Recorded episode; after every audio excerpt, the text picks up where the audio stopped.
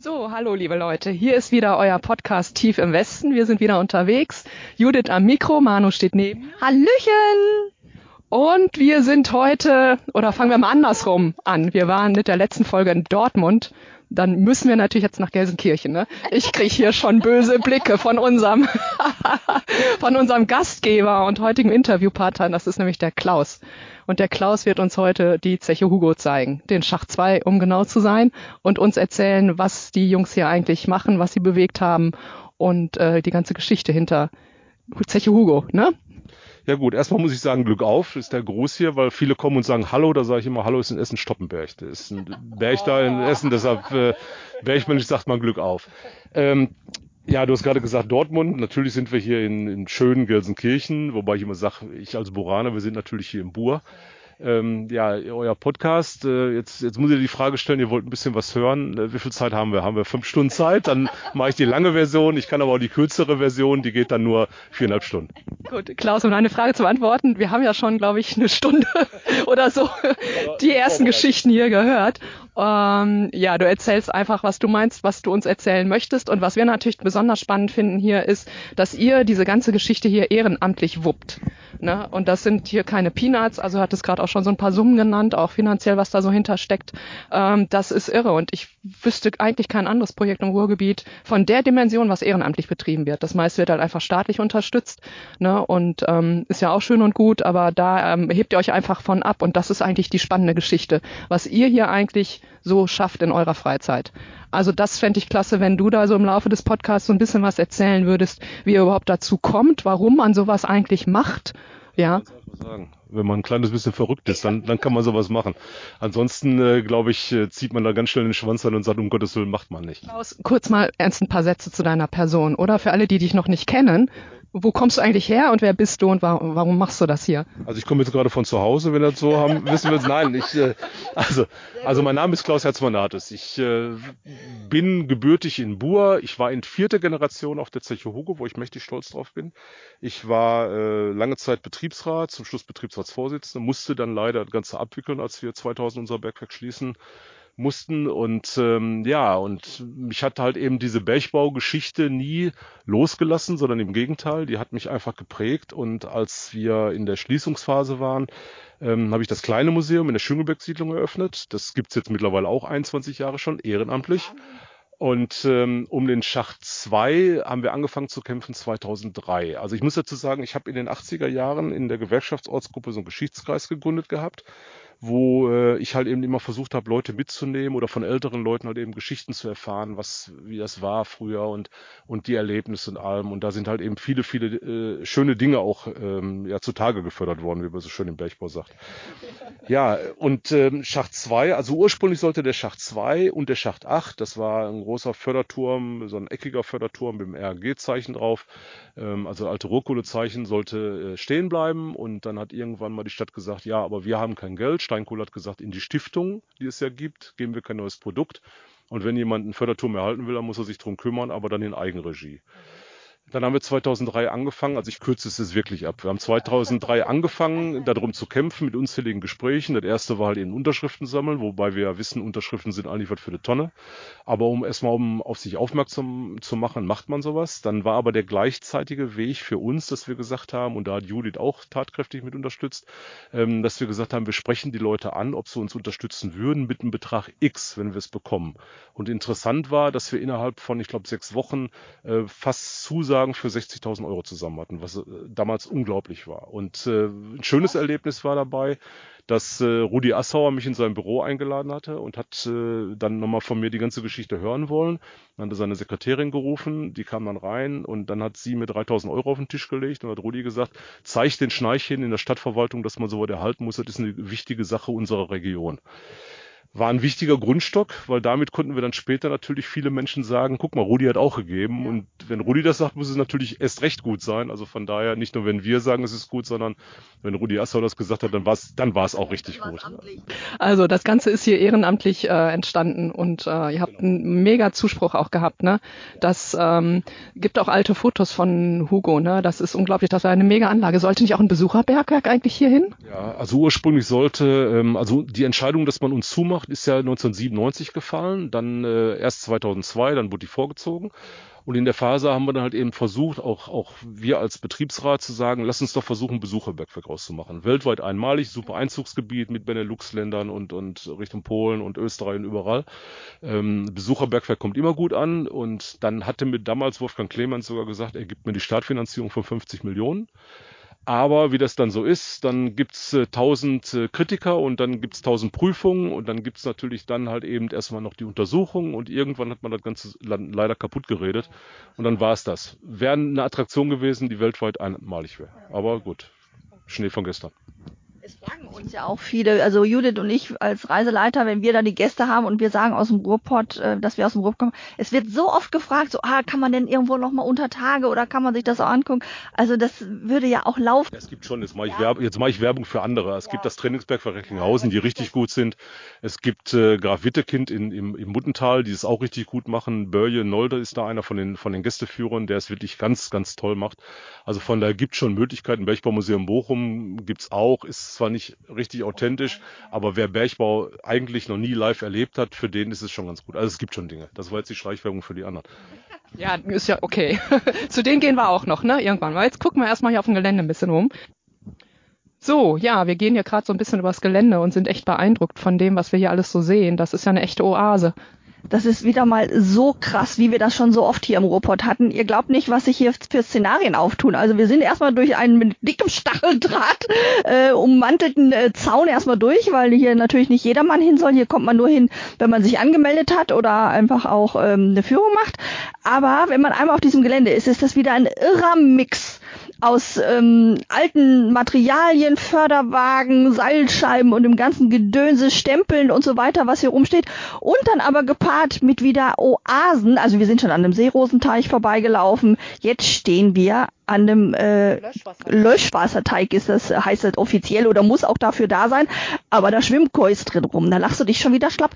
Und da hinten blüht wieder der Schmetterlingsfliede, also dieser, dieser krasse Mix aus Renaturierung, künstlich angelegten Oasen und diesem, ich sag mal, also ich will jetzt nicht unverschämt sein, aber diesem alten Schrott, diese Sammelstücke, die, wo unser Herzchen ja auch immer direkt aufgeht, das ist so irre hier, macht schon wieder total viel Spaß es ist halt alles so liebevoll arrangiert, ne? Man kann sich hier mal hinsetzen, da vorne, ne, die Pförtnerbude mit, ne, mit einer Rose davor. Da hinten am Teich, guck mal, da sitzt so eine Bergmannspuppe, ganz lässig im Liegestuhl, ne? Das sind so diese Details. Also hier kann man einfach ewig gucken und fotografieren. Und ein alter Bauwagen mit den Laternchen dran. Da gibt's dann, wenn hier mal Party ist, das Bier und den Kuchen. Also ganz viele Details. Und zwischendurch, es grünt und blüht alles hier. Also es ist äh, ganz, ich weiß nicht, was zu beschreiben soll. Eine Mischung ist ein altes Industriegelände, aber auch ein Park. Und äh, liebevoll dekoriert, würde ich sagen. Die Stimmung ist idyllisch friedlich, weil wir haben ja heute auch natürlich so einen lauen Sommertag, blauer Himmel, mal Schäfchenwolken drauf, Sonne scheint ein bisschen. Also heute ist irgendwie, also ich habe ein ganz entspanntes Feeling, wenn ich hier so drüber laufe. So Leute, wir stehen jetzt hier am Löschteich und ihr glaubt es nicht, wir füttern die Keukarpfen. Oder Klaus füttert die. Die fühlen sich aber ganz schön wohl hier, ne? Ja, ja gut, bei äh, Meter Wassertiefe, da kann man sich schon gut äh, zu Hause fühlen. Und äh, wenn der Fischreiher mal kommt, dann kann man gut abtauchen, von daher kein Problem.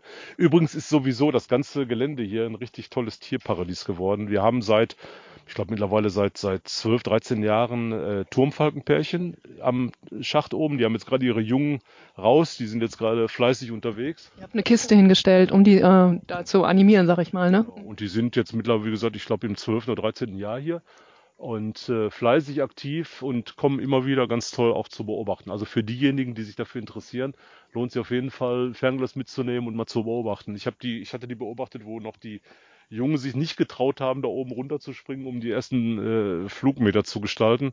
Ähm, das war so toll, dass da fünf junge kleine Turmfalken nebeneinander sitzen. Das ist echt so, so witzig ausgesehen. Ja, und dann haben wir halt eben beobachtet. Also wie gesagt, auf dem Gelände, man erlebt mittlerweile so viele tolle Schmetterlingarten, äh, auch wie viele. Wir haben, wir haben im letzten Jahr mal aus so einer Aktion gemacht, im letzten Jahr angefangen, dass wir gesagt haben, Leute, spendet uns äh, Vogelhäuser wir bringen die an, damit wir halt eben auch hier ein bisschen mehr für die Natur machen. Wir haben so viele Vogelhäuser bekommen und die haben wir an der ganzen Weg entlang äh, und, und die werden alle angenommen von, der, von den Vögeln auch. Und das ist fantastisch zu erleben. Ne? Also von daher man entdeckt hier so viel. Wir stehen vor einem und das hängt, äh, das hängt an einem Apfelbaum. Bio-Apfelbaum, Bio ja. Also eine Apfelernte hier auch. Das ist echt witzig. Das ist schon cool, ja. Sehr schön. Ja, und ich wollte nochmal wollte noch mal zurückkommen vorhin zu dem, zu dem Thema Ehrenamt, weil ähm, ich, ich finde es ganz wichtig, dass man das auch immer wieder erwähnt, weil wir bekommen äh, weder vom Land noch vom Bund noch von der Stadt irgendwelche Gelder. Also wir müssen gucken, dass wir die Kosten, die wir haben, ähm, die 15, das sind 15.000 Euro für Strom, Wasser, Versicherung, Gas und, und all die Sachen, dass wir die. Fischfutter. Fischfutter ist natürlich auch ganz wichtig, wobei die sponsern wir nebenbei. Und ähm, wir wollen ja auch bauen und investieren. Wir haben zum Beispiel ganz viele äh, alte Gerätschaften aus dem Bergbau bekommen. Die wollen wir aufarbeiten. Dann, dann müssen die gestrichen werden. Dann müssen die erstmal vorher ab, bearbeitet werden, entrostet werden. Und, und das sind alles Dinge, die, wo wir natürlich auch gucken müssen, dass wir Geld reinkriegen und wo wir stolz drauf sind, dass wir mittlerweile Seit äh, Dezember 2006 habe ich den Vertrag unterschrieben und seit dem Zeitpunkt haben wir schon über eine halbe Million investiert. Also daran sieht man, dass wir nicht faul sind, ehrenamtlich.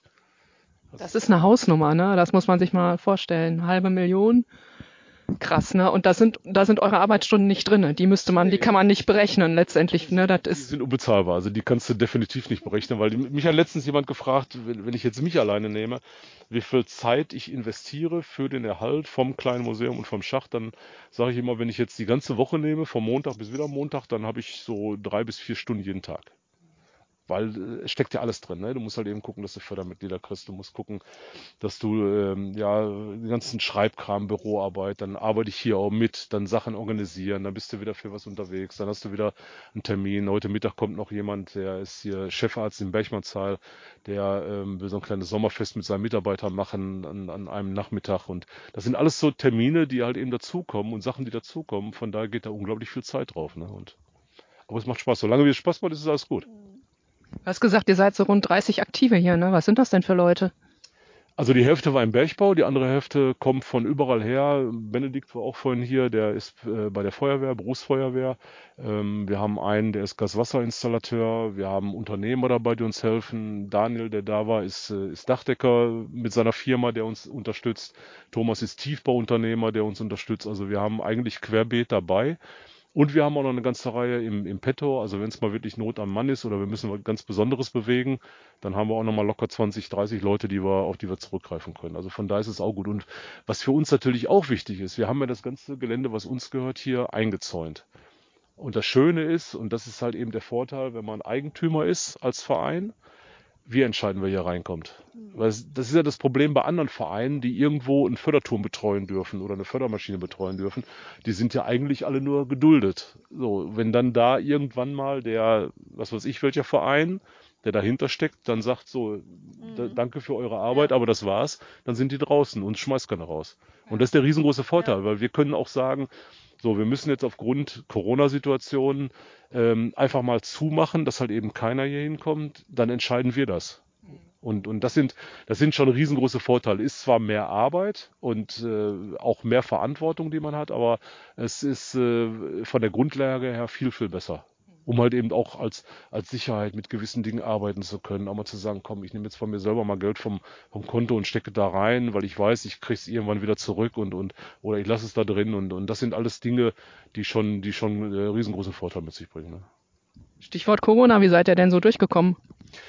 Ja, wir haben uns im äh, letzten Jahr März entschieden, dass wir das kleine Museum zumachen für den Zeitraum. Wir haben nicht gedacht, dass es so lange geht. Wir wollten im, im März die erste Veranstaltung machen mit Riccardo Doppio, ein italienischer Sänger. Die haben wir dann gecancelt und dann haben wir alle Veranstaltungen gecancelt, die gekommen sind. Und schön ist dabei auch zu erleben, ähm, dass halt eben die Menschen das sehr wohl auch respektieren und, und, äh, und auch anerkennen, das, was wir tun, weil von den Eintrittskarten, die wir schon verkauft hatten, haben, glaube ich, ähm, fünf Leute gesagt, wir wollen unser Geld zurück, wobei davon auch ein Teil gesagt hat, aber nur einen gewissen Anteil davon. Und die anderen haben alle gesagt, wir warten ab, wenn ihr Veranstaltung wieder nachholen könnt, dann haben wir unsere Eintrittskarten ja noch. Oder wir kaufen wieder neue Eintrittskarten, also Geld zurück gibt sowieso nicht. Also das muss ich wirklich sagen, war auch ein tolles Erlebnis und hat uns auch darin bekräftigt zu sagen, so solange wie das alles nicht sicher ist, machen wir es nicht. Und ähm, bisschen, man, man muss ja auch mal sagen, dass man auch mal ein bisschen enttäuscht ist. Enttäuscht bin ich eigentlich ähm, von so ähm, ja, Einrichtungen, auch städtische Einrichtungen, Kulturamt und ähnliches, dass in der ganzen Zeit nicht mal jemand auf die Idee kam zu sagen, hey, wir haben tolle Kultureinrichtungen, wie können wir denen denn eventuell helfen? Also da kam null. Ich erwarte ja nicht, dass die uns Geld geben, weil äh, ja, ist halt eben so, dass man da auch nicht erwarten soll. Aber ähm, ich sag mal, gerade bei den, bei den äh, Hygienemaßnahmen, da hätte man uns mit Sicherheit unter den Arm greifen können und sagen können, okay, wir stellen uns da ein paar Spender hin oder ihr kriegt von uns ein ganzes Paket mit Masken oder was auch immer. Aber da kam gar nichts und aber auch da sage ich im Endeffekt, wir haben es dann selber gestimmt. Ne? Und ähm, ist nur ist nur schade, wenn man da in so in so einem Bereich, ich sag mal, äh, manche andere Städte wären froh, wenn man so viel verrückte Ehrenamtler hat, die sowas tun. Und wenn man dann hier ähm, nicht irgendwo mal auch zumindest ein kleines bisschen Respekt bekommt, ne, in, in der Richtung. Das, das finde ich schade. Aber gut, will ja mal nicht. Ja, so ein bisschen Wertschätzung, ne, tut auch ganz gut. Aber ihr habt ein cooles Publikum, höre ich, ne, und. Stammgäste und Leute auch von außerhalb, die jetzt nicht hier mit anpacken und euch trotzdem unter die Arme greifen auf die eine oder andere Weise. Da werden wir am Ende des Podcasts auch ein bisschen drauf eingehen, wie man euch eigentlich unterstützen kann. Ne? So, dann. Ähm, wir gehen mal rein. Ja, genau, wir gehen mal rein. Da bin ich ja jetzt mal gespannt hier, ja.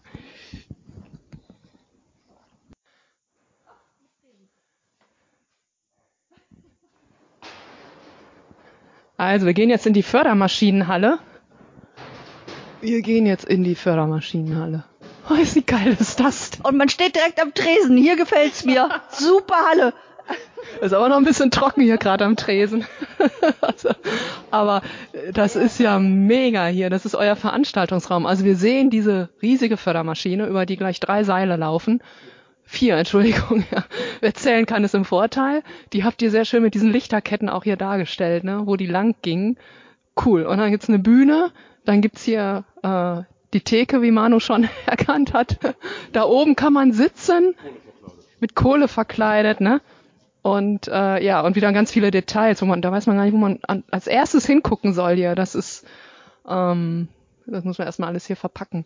Das, und hier macht ihr eure Partys und Events und ähm, Also hier machen wir die Veranstaltung drin. Das Schöne ist, dass wir ähm, zum einen die Halle hier heizen können. Wie ihr seht, haben wir hier, da oben sind zwei dicke Heizstrahler im unteren Bereich, im oben sind nochmal vier.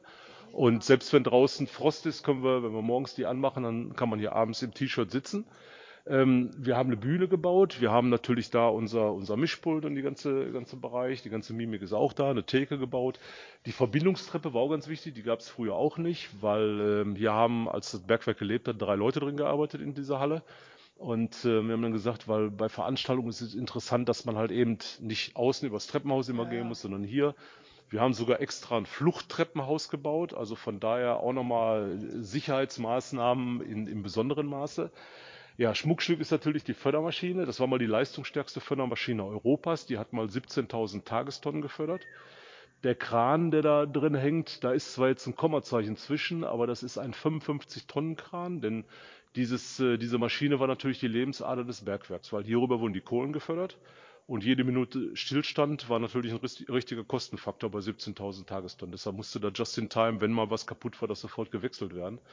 Und ähm, das Gute war zu der Zeit, als wir angefangen haben zu kämpfen darum, ähm, da war es halt eben möglich, die noch zu erhalten. Ich sag mal, wenn wir ein paar Jahre später, dann wäre die mit Sicherheit in China, in der Türkei, in, in Indien oder sonst wo äh, wieder aufgebaut worden und wieder in Funktion, in, in Funktion genommen worden, weil die wird ja funktionieren. Ne? Links und rechts sind die Motoren. Also die könnte man theoretisch in Betrieb nehmen. Die ist auch nicht so alt, ne? Oder? Die ist, ähm, ja, obwohl die, die, die kam hierhin 1973 und die war vorher in Essen auf Matthias Stimme, Stilles in einer Turmfördermaschine. Aber als sie nach hier kam, wurde die halt eben nochmal leistungsstärker gebaut. Ja, und interessant ist, die Halle wurde extra ja nur für die Maschine gebaut und der Förderturm, ähm, der da jetzt drüber steht, also das Fördergerüst, das ist das dritte auf diesem Schacht. Das erste war ein deutsches Strebengerüst, dann kam ein Thomsenbock, äh, klassisch für, für einen englischen Bergbau und damals die Habner Bergbau AG. Gibt es noch einen in Deutschland auf Gneisenau, der da steht. Und dann wurde 1973 im laufenden Betrieb, also 72, 73 im laufenden Betrieb, der neue, höhere Förderturm drüber gebaut und dann just in time halt eben dann die Seile abgeschlagen, die neuen Seile dran und dann die, der Förderbetrieb dann weiter fortgeführt. Also auch ganz interessant von der, von der Geschichte und von der Entwicklung her. Wir werden unsere Zuhörer irgendwann noch aufklären müssen, was für verschiedene Fördergerüste es alles gibt. Also wir sind noch auf dem Level, es gibt Fördertürme und Fördergerüste, mhm. ne, aber das deutsche Strebengerüst, den Thomson-Bock, den werden wir mal unterwegs suchen und euch vorstellen. Wir haben so viele Ideen für neue Folgen auch. Ne? Schön, das, äh, Meine aktuelle Idee, Leute, wir laden euch alle ein und lassen hier richtig die Sau raus. Ich bin so begeistert von dieser Halle hier, um Party zu machen. Also wenn das irgendwann möglich ist, Leute, das machen wir. Judith, wir stemmen da irgendwas. Klaus, kann ich ja meinen Geburtstag feiern? Geht sowas? Insgesamt, nein, was für Partys macht ihr hier fast für Veranstaltungen? Also, ich sag mal so, wir haben, wir haben früher natürlich private Feiern gemacht, die wir nicht mehr machen, weil die einfach vom Aufwand her und allem zu groß sind. Und wir machen jetzt äh, so öffentliche Veranstaltungen, zum Beispiel äh, Riccardo Doppio ist ein italienischer Sänger, Vadocchio, japanische Taiko-Trommeln, sensationell, wenn die hier in der Halle auftreten und mit ihren sieben Trommeln auf der Bühne stehen, dann äh, bleibt kein Auge trocken. Dann äh, Saisonrückblick mit Manny Breukmann und, und, und so machen wir halt eben so verschiedene Sachen, so fünf, sechs große Veranstaltungen im Jahr und ähm, da kann man Eintrittskarten kaufen, die sind auch nicht zu teuer und wir machen es auch so, dass halt eben dann die, äh, die, die Gewinne bei den Einnahmen halt eben rein für den Erhalt von Schacht 2 ist. Und von daher, also wie gesagt, wenn jetzt jemand sagt, ich habe eine Firma und ich möchte gerne mal eine Konferenz machen, weil wenn man oben hochgeht, da haben wir die Möglichkeit, auch nochmal für ungefähr 70 Leute zu sitzen. Da ist eine Leinwand, da ist ein Rednerpult, also man hat alle Möglichkeiten da. Äh, nur wie gesagt, diese privaten Feiern, die dann bis in die Nacht reingehen, die machen wir nicht mehr, weil äh, ja, da, da ist einfach nicht der Rahmen für. Weil, du musst ja dann am nächsten Morgen wieder arbeiten hier. Ja, kommt dazu. Na, aber was, aber, aber was auch wichtig ist für uns, dass wir halt eben einfach sagen, ähm, es gibt ja genügend Veranstaltungsorte, wo es rein um Party machen geht. Und das, das wollen wir eigentlich nicht, weil äh, so diese Kombination Bergbau, Kunst, äh, verschiedene Auftritte von Künstlern, das halten wir für äh, viel interessanter und schöner. Und man muss ja auch aufpassen, man kann sich ja auch ganz schnell verbrennen mit so einer Sache, ne? Weil es gibt ja ganz viele, die sagen, ja, ja, Künstler alle Veranstaltungen annehmen. Ich sage, ja, könnte ich, aber wir sind ein gemeinnütziger Verein. Das ist das eine. Ich meine, ich habe zwar den Förderturm, der irgendwann gestrichen werden muss, der eine Menge Geld kostet, also kann ich auch eine Rücklage bilden, aber ähm, ich kann natürlich auch nicht sagen, ich mache jetzt jede Woche eine große Veranstaltung. Und dann würden mir meine Leute weglaufen, weil ich möchte auch, dass alle die, die dabei sind, von Anfang an dabei sind, dass die auch bis zum Ende dabei bleiben, wenn dann überhaupt das Ende irgendwann mal ist, wo ich nicht von ausgehe, dass es, dass es ist. Also ich, wenn ich irgendwann von der Erde abtrete, dann machen andere weiter. Also von daher, ähm, aber wie gesagt, ich möchte aber, dass es was Besonderes bleibt, ne? Weil wir sagen auch immer, wenn wir eine Veranstaltung machen, weil es gibt dann noch welche, die sagen, ja, aber dann äh, besorge ich Leute, die hier den Service meistern. Nee, dann genau geht ein Verein kaputt. Weil dann kriegt derjenige, der Service macht, der kriegt Geld, der andere kriegt kein Geld. Weil ich erlebe es ja bei uns, wenn dann jemand als Besucher sagt, hier ist ein Trinkgeld, sagen unsere Leute, ja, in die Kasse rein für den Erhalt von Schacht 2. Also keiner nimmt das Trinkgeld mit nach Hause. Und das ist, das ist so schön. Und das machst du, wenn du das andere einmal, ja, einmal die Tür aufmachst dafür, dann geht's kaputt. Und das möchten wir nicht. Ja, das ist echt eine realistische Einschätzung, muss ich sagen, weil die Versuchung ist sicher groß, ne? Und ich kann mir vorstellen, ihr hättet die Hütte hier äh, täglich voll, ne? Das ist ja, ich sag mal, wer die Halle gesehen hat und irgendwie einen tollen Ort findet für seine Feier, der äh, würde hier hinkommen, ne? Das, also ihr könntet hier eine Feier nach der anderen machen und da noch so auf dem Boden zu bleiben und zu sagen, nee, pass mal auf, Leute, äh, wir überlegen genau, was wir hier machen, machen uns auch nicht kaputt dann damit, dass wir hier eine Feier nach der anderen durchjagen, weil wie du sagst, irgendwann ist ja auch mal, ihr macht das ja alles ehrenamtlich, muss man nochmal betonen. Ne? Irgendwann kann man dann auch nicht mehr. Das ist schon, ja. Ja, hoffen wir, dass es wieder losgeht bald auch, ey. Ja, das hoffen wir auch, weil äh, auch die Künstler, die, die, die auch sehr tapfer sind, muss ich sagen, die, ähm, die, die lauern natürlich auch, weil wir natürlich auch gesagt haben, sobald wir die Möglichkeit haben, ich habe meine Bauchschmerzen in diesem Jahr mit irgendwas zu starten, muss ich ganz ehrlich sagen, wobei wir jetzt anfangen mit äh, so kleinen Besuchergruppen schon. Und äh, damit wollen wir einfach mal starten, um zu testen, wie, wie, wie läuft's und wie, wie, wie können wir stemmen auch. Und dann müssen wir einfach mal gucken. Wir lassen jetzt einfach das Ganze auf uns zukommen. Wir machen uns da auch keinen Stress raus. Und wenn wir dieses Jahr keine Veranstaltung machen, dann sehe ich das auch nicht als tragisch an. Und dann müssen wir zwar an unserem bisschen Ersparten gehen, aber dann äh, geht's trotzdem weiter. Nur, wie gesagt, nichts äh, mit aller Gewalt und äh, weil andere erwarten, weil erwarten, eigentlich sind wir verantwortlich erstmal für uns und dann kommt alles andere. Wir gehen da mal hoch, genau. Das ist die, was war denn hier früher? Also wir sind eine Bühne, eine Lagerfläche, also die Treppe hochgegangen hier und stehen wie auf so einer Empore, sag ich mal. Da ist eine L-lange Tafel aufgebaut hier. Das ist der Konferenzraum. Man sieht es nicht, aber meine Kinnlade äh, schlägt gerade auf den Boden an. Irgendwie, Leute, das ist, ich kann, ich weiß gar nicht, ich bin ja sonst eine Labertasche irgendwie, aber mir fehlen gerade die Worte. Also diese Stimmung hier oben mit diesem Banketttisch, mit diesem ganzen äh, Kohlenklötzchen da drauf, das ist irre irgendwie. Also äh, ich krieg mich nicht mehr ein. Also sorry, Judith, das musst du jetzt machen kleine, kleine Förderwagen, keine Loren, Förderwagen, genau. Bergleute. Ich finde, das sind so viele echt so liebevolle Details. Ne? Man muss erstmal genau gucken hier, was ihr hier eigentlich alles zusammen. Ja, genau. Was hast du Gelsenkirchener Barockschränke? Sollen wir da mal gucken? Sagen, die, die, die Fläche hier oben, die war ja wirklich Lagerfläche. Da waren große Metallteile, Lager, Wellen und allem Möglichen. Und in 2008 hat mich eine Frau angerufen, die hat für ein CD-Label gearbeitet und hat gesagt, äh, britische Heavy Metal Band Paradise Lost würde gerne äh, CD-Präsentation hier machen. Und er hat gesagt, ja klar, okay. Ja, aber die werden vom Konzert aus Skandinavien eingeflogen. Es ist Sonntagabend. Er ist ja, ja wann? 23 Uhr. Ist er ja, oh, kein Thema, machen wir. So, und ähm, ja, dann haben wir mit denen alles besprochen, auch was die uns halt eben zahlen mussten für den, für den Auftritt. Und dann haben die aber gesagt, die wollen es hier oben machen. Und hier oben war wirklich Captain Chaos. Und dann haben wir angefangen, äh, eigentlich damit, dass der Kran, der da oben steht, der 55-Tonnen-Kran, ähm, der stand seit mehreren Jahren, sprich mindestens zwölf Jahre still. Und dann haben wir den versucht, in Betrieb zu nehmen. Dann hat sich die Halle ein bisschen geschüttelt und dann haben wir den aus der Bremse geholt und dann funktionierte der auch und konnten dann hiermit oben die Sachen dann halt eben zumindest bewegen, haben dann soweit alles ja an die Seite äh, gehievt, dass es halt eben halbwegs passte haben dann aus Biertischgarnituren so eine britische Tafel gebaut mit Grablichtern auf dem Tisch. Dann haben die die ganze Anlage aufgebaut und dann wurde die Weltpresse des Heavy Metals eingeflogen. Werde ich nie vergessen. Denen ist das gleiche passiert. Die sind durch die Tür da vorne gegangen. Da gab es die Verbindungstreppe noch nicht. Kinnlade runter, Augen so groß, die blieben in der Tür stehen, ging kein Stück mehr weiter. Und danach die Berichterstattung, Paradise Lost und die neue CD war zwar wichtig, aber Best Location of the World, it's metal, isn't it? Und, und also Dinge. Und wir sind auch. war das, Klaus? Das war 2008. Okay. Und das Promotion-Video gibt's davon noch.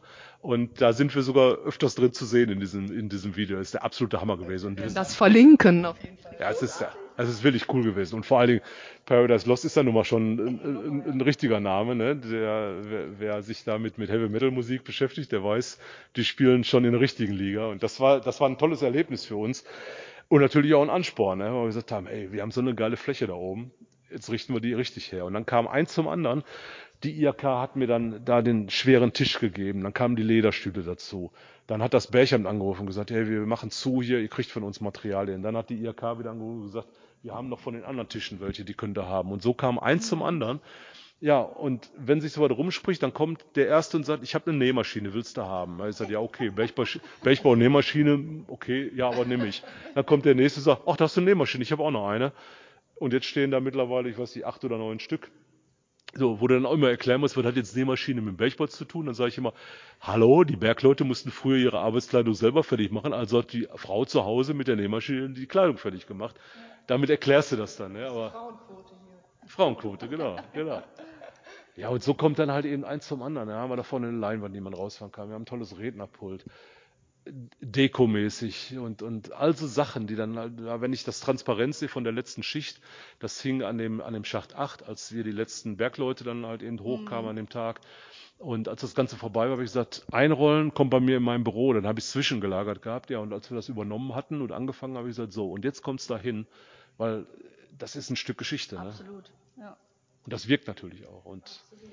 Also Klaus, ganz ehrlich, wenn du noch weiter erzählst, ich krieg schon Entenpelle hier. Also, also das ist schon eine Hausnummer. Also bewegt mich schon. Ja, das Plakat finde ich auch echt, äh, schluckt man, ne? Ja, absolut. Also ich bin sprachlos und das mir. Kommt Paradise Lost nochmal? Nee, leider nicht. Weil, weiß ich nicht. Man weiß, man soll ja nie, nie sagen.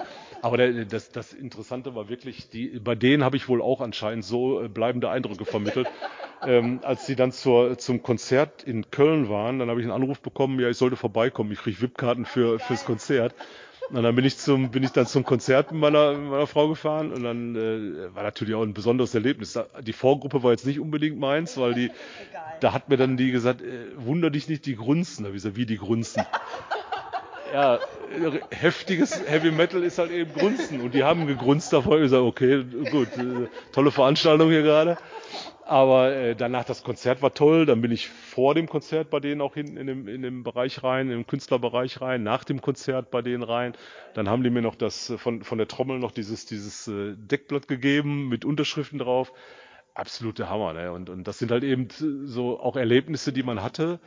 Ähm, aber auch so von, von dem Ganzen, was wir jetzt schon auch an, an, an Künstler hier hatten oder an Auftritten hier hatten, ne? von Tri Trielen, die sie jiddische Musik machen, dann äh, Maggie Koren mit, mit so Ruhrgebietslieder und, und äh, dann äh, Manny Breukmann und Fritze Kenge hatten wir schon hier gehabt und, und dann war ähm, von, ähm, sag schnell, von, von ähm, Sport, genau, genau. Und die haben so ein Kneipenturnier gemacht, da war dann auch nochmal der, wie hieß der, der Krebs war hier gewesen.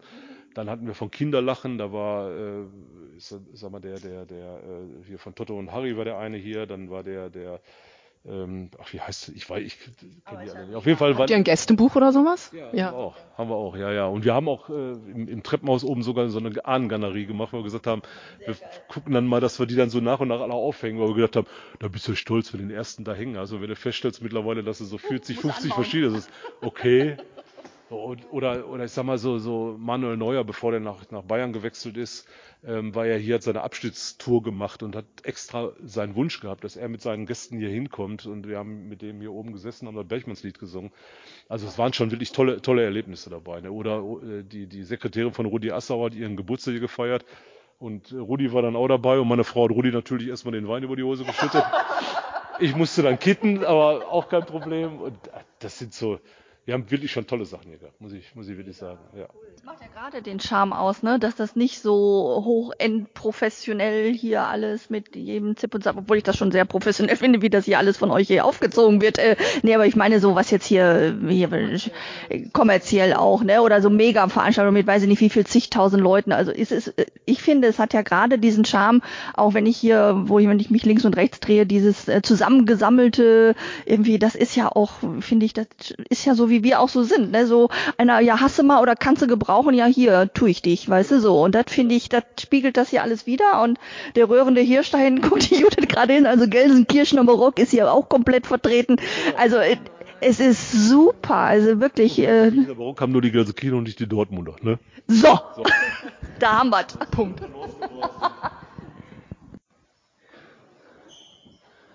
Wir sind fast oben.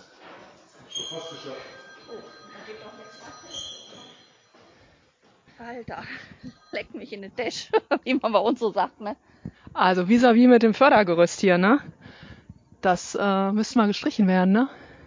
Ja, das sagen viele immer gerne, wo ich immer sage, ähm, ich finde eigentlich den Förderturm von Schläge und Eisen frisch gestrichen nicht schön. Äh, schön ist das eine, aber Korrosionsschutz oder so ist das. Bis, äh, ich, als Vergleich, es fahren auf den Weltmeeren Segelschiffe, die 100 Jahre und älter sind. Die Sedo, die Cruisenstern. Da quillt teilweise das Rost, da passiert gar nichts. Und da passiert genauso wenig. Das, was du da jetzt siehst, ist einfach nur Flugrost. Ja. Und bis da irgendwo eine Gefahr von ausgehen würde oder wir durchgerostet, sind wir alle nicht mehr auf der Kugel. Also von daher ist, äh, ist rein Optik. Sieht äh, dramatischer aus, als es dann letztendlich ja, ist, ja. Das Problem ist, der Turm hat eine helle Farbe. Wenn man nach Recklinghausen fährt, nach Hochlarmark, da steht ja auch ein Förderturm. Und der Förderturm, ich habe immer gedacht, der ist gestrichen. Nee, der steht komplett im Rost. Weil äh, da erkennst du ja nicht, weil der halt eben von vornherein schon diese braune Fahne hat. Genau. So, und das ist halt eben der, der Unterschied dabei.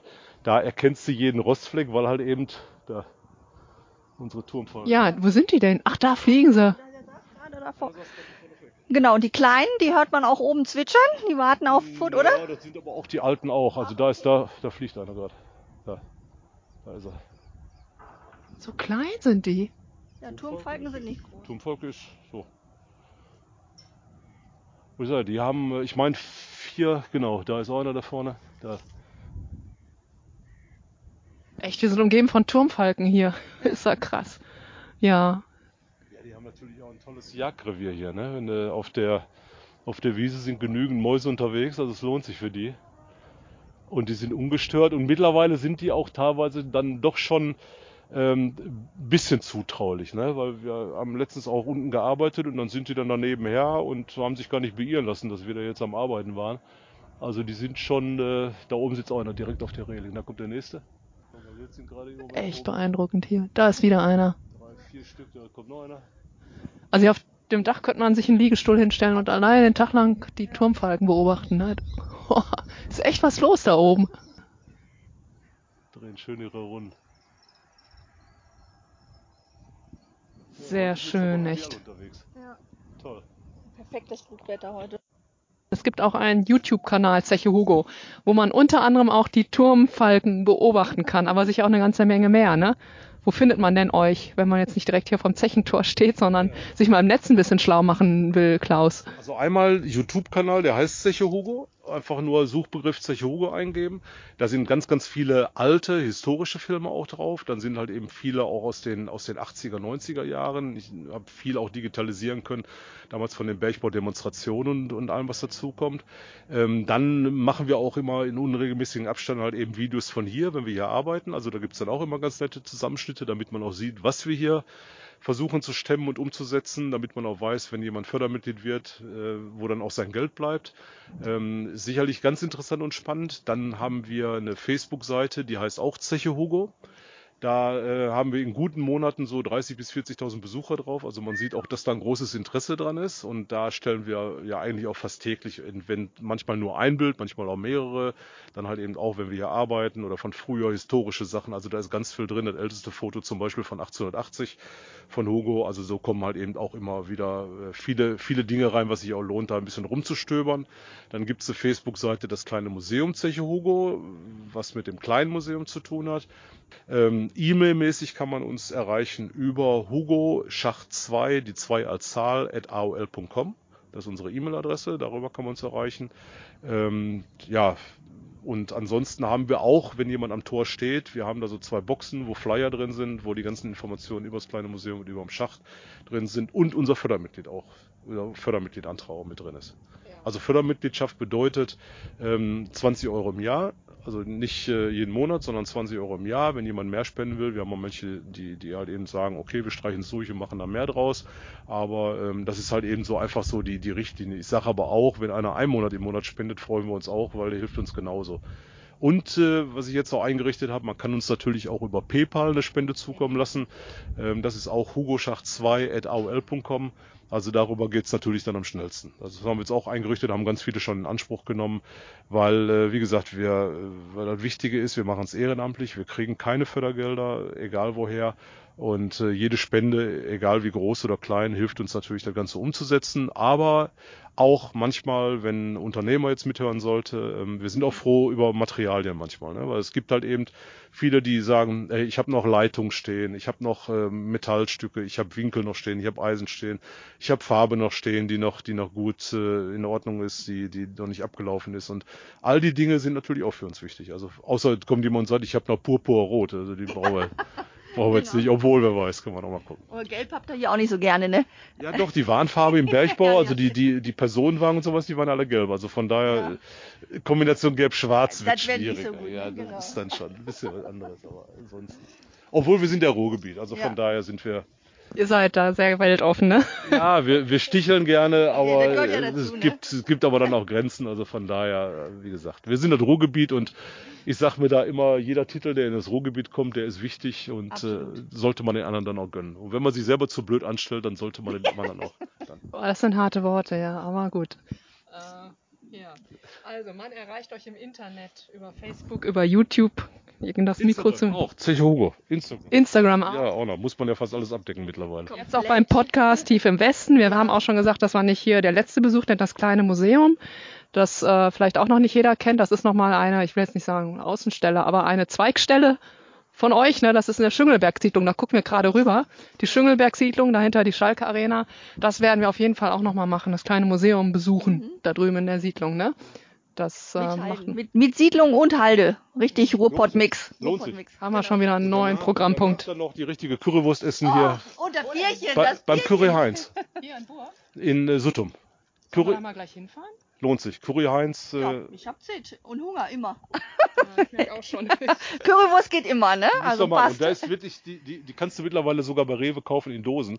Und das Gute ist, es gibt ja manchmal, wenn du die in den Dosen hast, mm, muss ich nicht haben, aber die habe ich jetzt sogar schon manchen ehemaligen Schalke-Spieler, der weggegangen ist, einfach nur mal als netten Gruß aus dem Revier geschickt. Ja, die sagen alle, hey, die ist richtig gut. Also mal was Gescheites ja, zu essen kriegen da in Bayern oder wo sie sind. Hm? Wir haben noch ein Ziel heute. Ja, wir haben noch ein Ziel. Da keine Folge ohne Essen hier, ne? Jetzt gehen wir noch in die Schachtschatzkammer hier. Jetzt bin ich ja mal gespannt hier. Jetzt kommen wir wirklich in das Allerheiligste, ist doppelt und dreifach abgeschlossen. Fort Knox von Bur. Fußballtrikots, soweit das Auge reicht. Ja, das ist unsere Schatzkammer. Und ähm, da bleibt bei jedem Fußballfan oder Sportfan kein Auge trocken. Also ich sag mal, äh, natürlich Schalke-lastig, wie sich das so gehört halt eben als bei einem Schalke-Fan, aber es gibt natürlich auch viele andere Dinge. Ich sag mal zum Beispiel hier hinter sieht man ganz viele Nummer 1 Trikots, weil die Torhüter sind für mich einfach auch äh, die, die, die besonderen auf dem Platz, angenehm verrückte Typen. Und ich habe dann mal einfach angefangen, die Nummer 1er zu sammeln und äh, ja, dann wurde aus einem wurden dann immer mehr. Und äh, wie man sieht, sind da auch alle Vereine oder fast alle Vereine vertreten. Ähm, ja, dahinter sieht man die Original-Boxmatte vom Klitschko-Boxkampf in der Arena, der Weltrekord-Boxkampf mit Original-Blutspritzer von Klitschko. Also wir könnten uns einen Klitschko praktisch klonen ähm, die ich von den Klitschko-Brüdern bekommen habe, nachdem ich die angeschrieben habe. Manche Schaufensterfiguren mit äh, Kleidung, Ralf Rangnick, Frank Rost, Manuel Neuer. Dann haben wir hier was ganz Wichtiges drin, ein Stück Original-Weltmeister von Benny Hövedes, die Original-Hose, die er im Finale in Brasilien getragen hat, mit Original-Grasflecken. Also das ist dann richtig eins der besonderen Highlights auch hier die drin. Die Buchse. Wo kriegst du das her? Wo kriegt man denn sowas her? Man muss halt eben wirklich einen Kontakt pflegen. Ne? Also ich habe äh, einen relativ guten Kontakt immer versucht aufzubauen zu den Spielern. Ich bin, äh, habe den aber auch, wie gesagt, bewiesen, dass die Sachen zusammenbleiben. Ich habe äh, ein, ein, sag mal, so eine schöne Aussage war für mich von Frank Rost, der ja lange Zeit Torwart war bei Schalke, dann vorher dann bei, bei, bei Bremen, dann später beim HSV.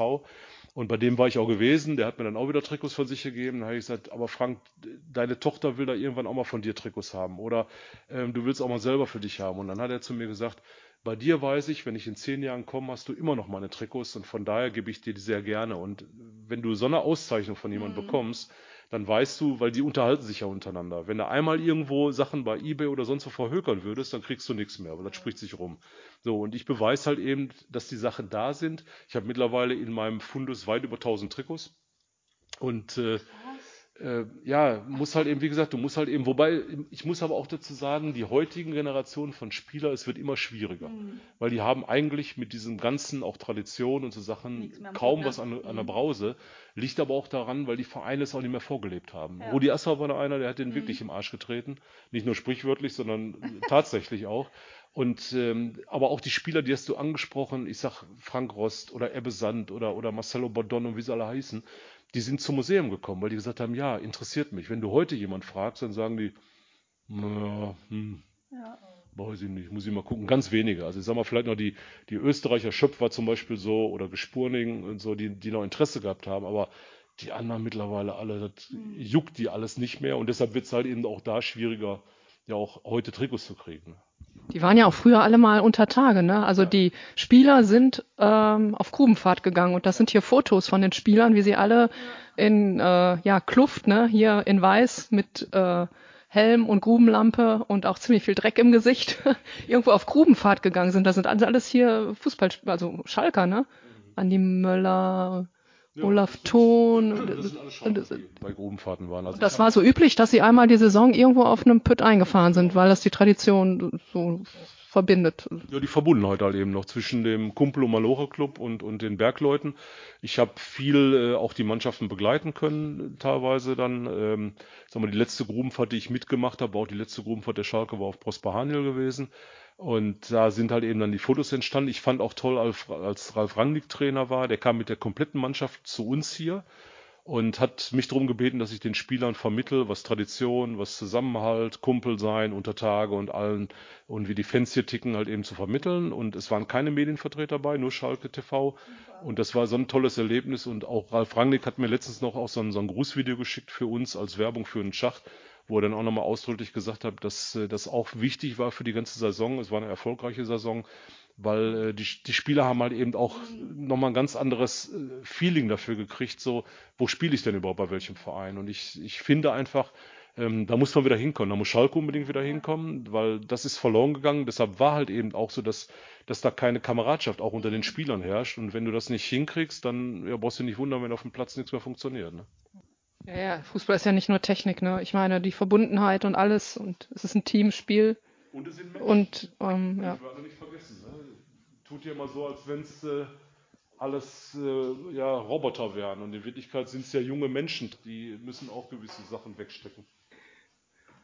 Ich bin echt baff hier. Meine Schwester wird total ausflippen. Meine Schwester ist äh, noch Dollar, Jacke Dollar auf, auf, Fußball drauf als ich. Ähm, die wird hier, glaube ich, einen Affen kriegen.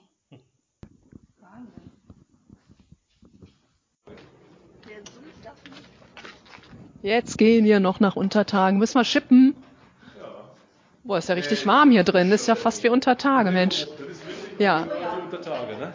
Der Geruch, wenn man reinkommt, die Wärme ist original wie Untertage. Hat man gleich das Gefühl. Absolut. 1200 Meter tief. Verrückt, ne?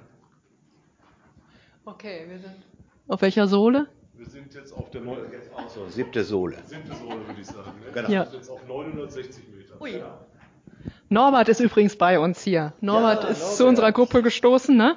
Genau. Norbert arbeitet ja auch. Genau. Und du warst auch auf Hugo, oder? Seit 1969 war ich auf Hugo. Hab mein ganzes Leben hier verbracht, mit dem Klaus übrigens zusammen. Wir haben also, so lange kennen wir uns eigentlich schon. Ich war ein paar Tage eher hier. Ist ja ein bisschen jünger. Ja, ja, genau so ist das.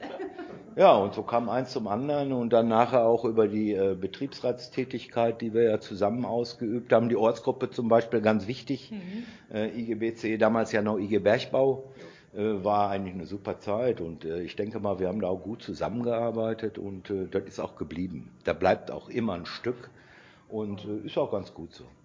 Ja. Viele, viele Kämpfe gefochten, viele Kämpfe ja, gewonnen. Ja.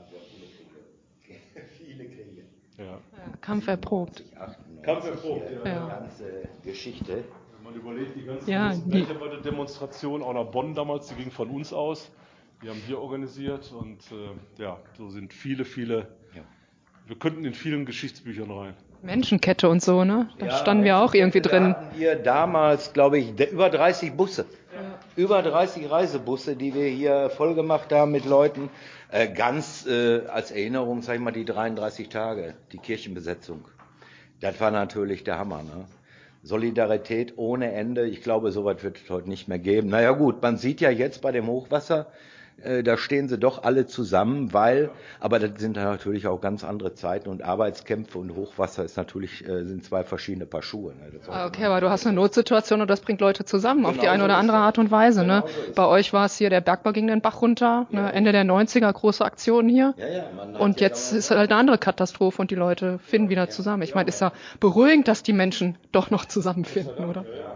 Ich sag mal, zu unserer Zeit, dadurch, dass wir sowieso unter Tage zusammenhalten mussten, weil bis der Arzt fort ist, bist du tot, war das nochmal eine ganz andere Konstellation und Situation. Da hat man eh nochmal ein bisschen mehr drauf geachtet, wie es dem Kumpel oder dem Nachbar oder wen auch immer geht.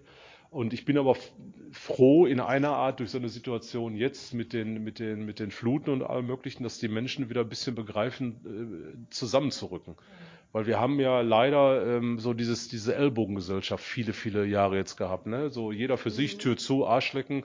Ob der andere daneben verreckt oder nicht, das juckt mir nicht. Und jetzt muss ich sagen, ist endlich mal wieder so ein Ruck durch die Nation gegangen, wo jeder begreift, man hilft mal den anderen und ist für den anderen da. Und das, Gott sei Dank. Und ich hoffe, dass es nicht wieder versiegt nach kurzer Zeit. Ja, ja, das. So bitter das Ganze ist, was da jetzt passiert. Ja. Echte Kohle.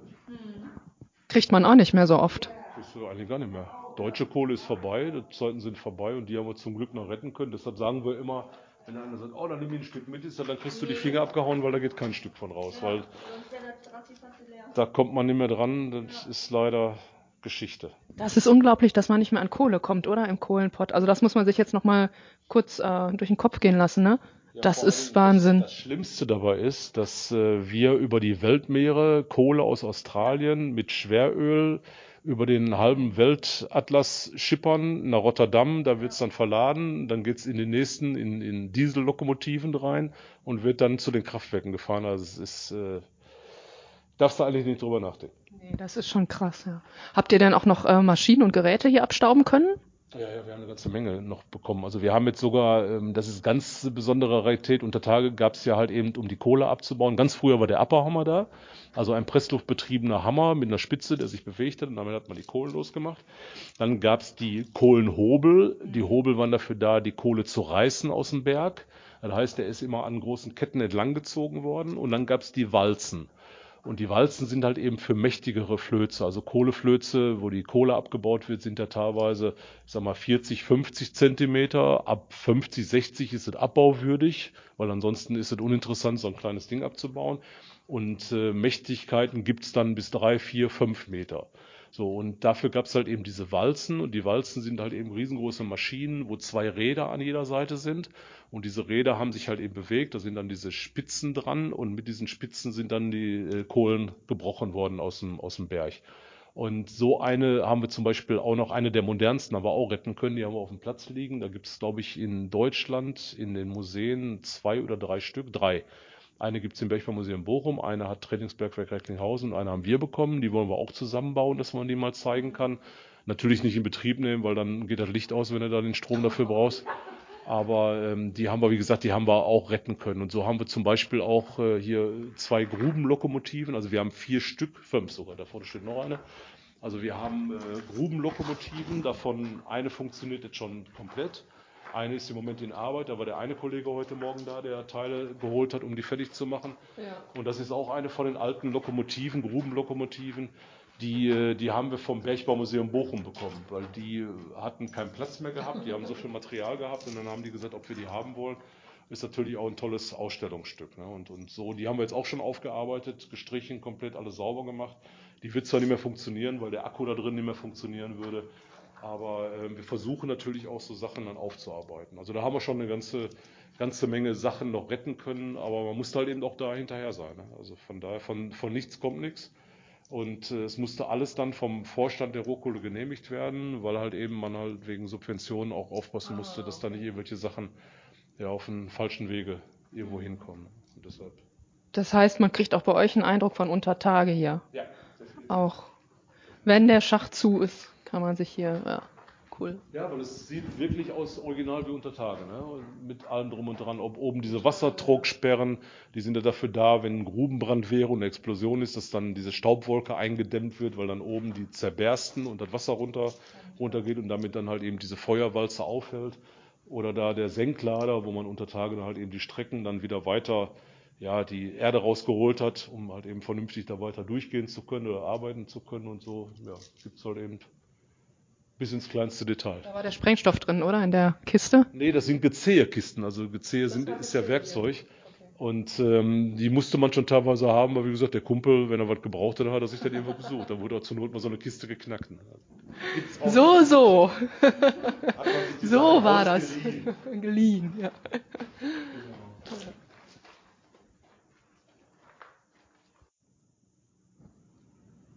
So, wir trennen uns eigentlich nur ungern hier von diesem Ort und von Klaus. Also wir könnten ja, glaube ich, den Rest des Tages noch verbringen, mindestens. Ne? Und könnten morgen nochmal wiederkommen und übermorgen. Das hat uns der Klaus von dieser Currywurstbude erzählt. Tut mir leid.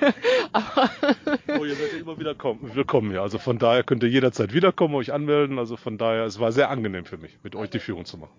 Ich bin hin und weg, muss ich sagen. Also auch tausend Dank, dass du dir hier, drei Stunden waren wir hier, glaube ich dass du dir die Zeit genommen hast, uns hier zu empfangen und rumzuführen. Und das ist unglaublich. Also krass, echt toll.